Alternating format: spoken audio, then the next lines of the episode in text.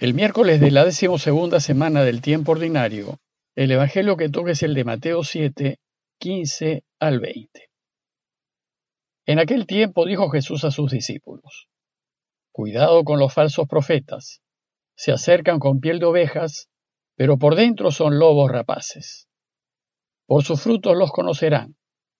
A ver, ¿acaso se cosechan uvas de las zarzas o higos de los cardos? Los árboles sanos dan frutos buenos. Los árboles dañados dan frutos malos. Un árbol sano no puede dar frutos malos, ni un árbol enfermo puede dar frutos buenos. El árbol que no da frutos buenos se tala y se echa al fuego. Es decir, que por sus frutos los conocerán. En el relato inmediatamente anterior, Jesús nos habló de las dos puertas o los dos caminos.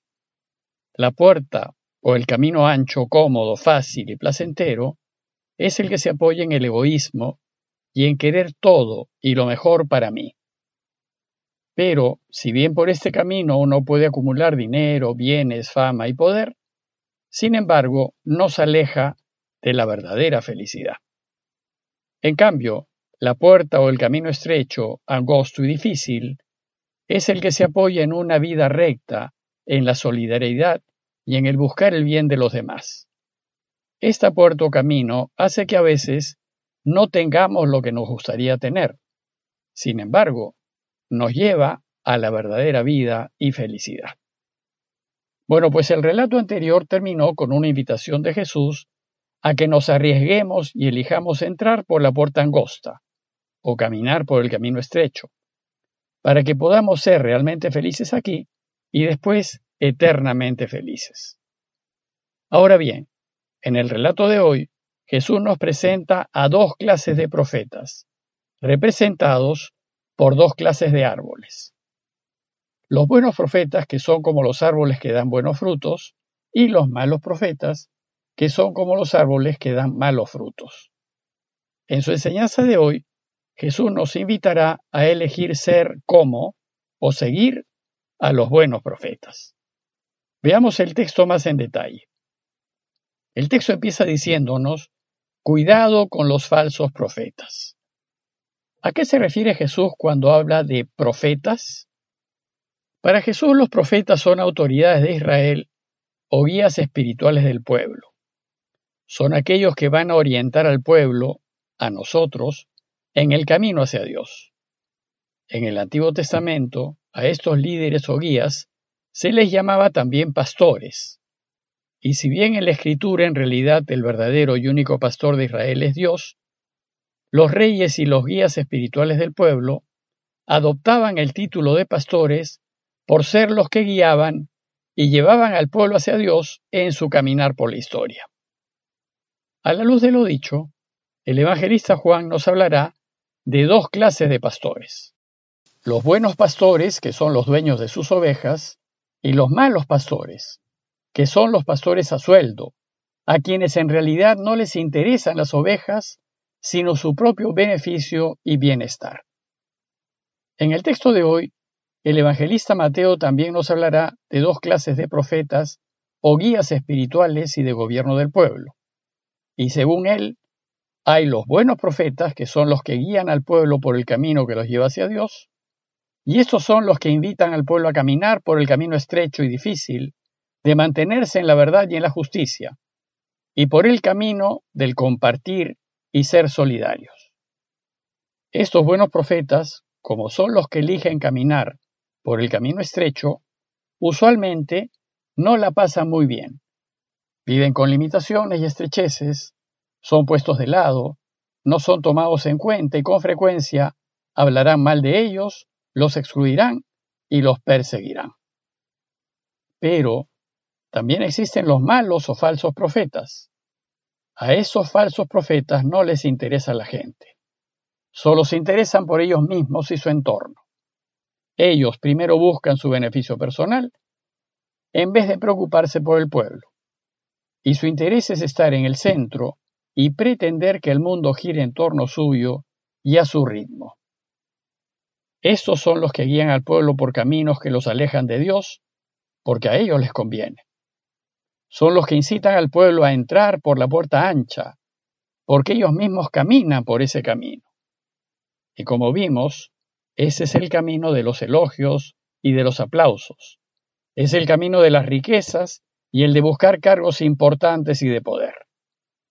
El problema es que estos falsos profetas, a fin de que el pueblo los siga y apoye, se disfrazan de buenos profetas.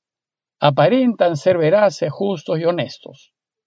Pero Jesús nos advierte que no nos dejemos engañar por ellos diciéndonos, cuidado con los falsos profetas que se acercan con piel de oveja, pero por dentro son lobos rapaces. Ellos se nos acercan cubiertos con pieles de mansas ovejas, es decir, falsamente, como si fuesen una oveja más, y se muestran interesados en defender los intereses de las ovejas. Y las ovejas, engañadas, tenderán a confiar en ellos y a darles sus votos. Pero en realidad son lobos rapaces cuyo fin es comerse a las ovejas, esquilmarlas y aprovecharse de ellas. Como estos falsos líderes buscan sus propios intereses y conveniencias, siempre van a buscar engañarnos, ofreciéndonos todos los beneficios posibles y pintándonos la vida color rosa a cambio de seguirlos y votar por ellos. Desgraciadamente, hay muchos lobos con piel de ovejas entre los políticos y dirigentes de la sociedad civil, pero también los hay en la Iglesia, y en toda institución en donde es posible tener algún poder. No nos dejemos engañar y creer que por el hecho de tener hábito o usar cuello romano, ya se es automáticamente una oveja, pues pueden ser lobos con piel de oveja. Recuerden el dicho popular, no todo lo que brilla es oro. La enseñanza de Jesús es que no nos dejemos engañar por esos falsos profetas. Pero entonces, ¿cómo darnos cuenta si estamos ante una oveja verdadera o ante un lobo disfrazado de oveja? Jesús nos enseña a descubrirlos por sus frutos. Por sus frutos los conocerán. Y el fruto es el comportamiento que muestran las personas. Por tanto, para saber si estamos ante ovejas o ante lobos rapaces, debemos mirar los frutos de las decisiones que toman y de lo que hacen.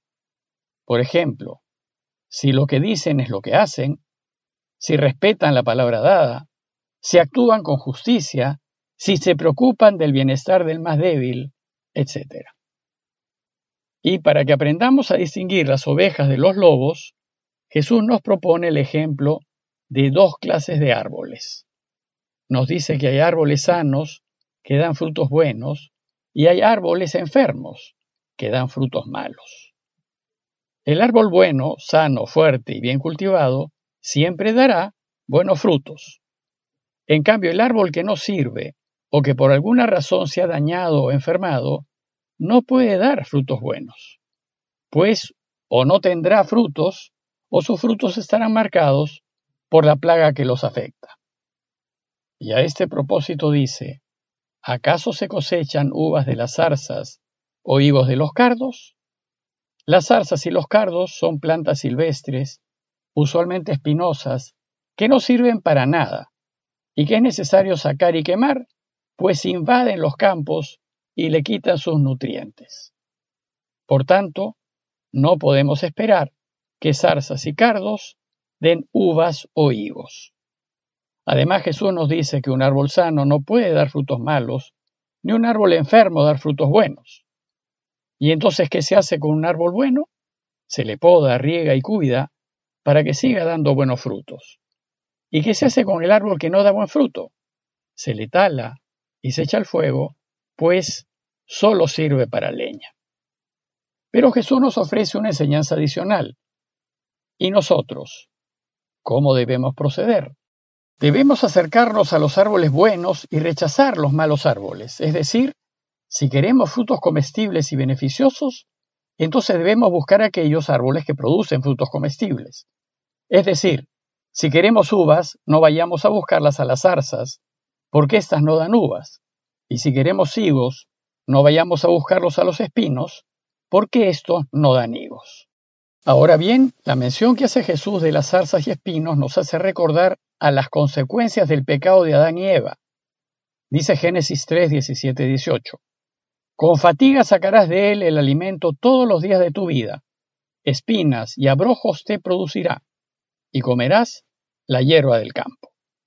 En el Génesis, zarzas y espinos son imágenes del resultado de una vida de pecado. Los malos profetas solo producen espinas, y si nosotros vivimos en el pecado, solo produciremos espinas. Las zarzas y los espinos son pues como los falsos profetas. En cambio, los buenos profetas son como las parras y las higueras. Ellos son los que tendrán uvas e higos para compartir. Por tanto, la elección es nuestra. Somos nosotros quienes decidimos a quiénes acercarnos, a quiénes seguir, por quiénes votar y de quiénes escuchar consejos. Por tanto, acerquémonos a los buenos árboles, a los buenos profetas, a los consecuentes, y alejémonos de los malos profetas, porque de lo contrario moriremos de hambre. El resumen final de la enseñanza de hoy es, por sus frutos los conocerán. Por tanto, ¿a quién debemos hacer caso? Aquellas personas que son veraces, honestas, consecuentes, que buscan el bien del otro, pues sus frutos son paz, bondad, justicia y solidaridad. ¿Y de quién debemos alejarnos? De aquellos que dicen pero no hacen, de aquellos que hablan de justicia pero abusan y se aprovechan de los demás, de aquellos que hablan de fidelidad pero engañan a su pareja, a sus amigos, a su grupo, de aquellos que hablan de luchar contra la corrupción, pero cuando no los ven, corrompen y se corrompen. Es decir, debemos alejarnos de todo mentiroso, de aquel que diga cualquier clase de mentira, pues en la mentira nunca está Dios. Y debemos hacerlo siempre, aunque por hacerlo no resultemos beneficiados. En conclusión, los invito primero a mirarnos y ver qué clase de árbol somos. ¿Doy frutos de vida o de muerte? ¿Doy frutos que lleven a la gente a Dios o mis frutos llevan a la gente al pecado y a la muerte? Y después mirar la gente que nos rodea y sin dejarnos engañar por las apariencias, Preguntémonos, ¿y ellos qué clase de árboles son? ¿Son veraces, justos, confiables, transparentes? Pidámosle a Dios su gracia para que podamos discernir a los buenos de los malos profetas, a los buenos de los malos árboles, a fin de que rechacemos el mal y elijamos siempre el bien. Parroquia de Fátima, Miraflores, Lima.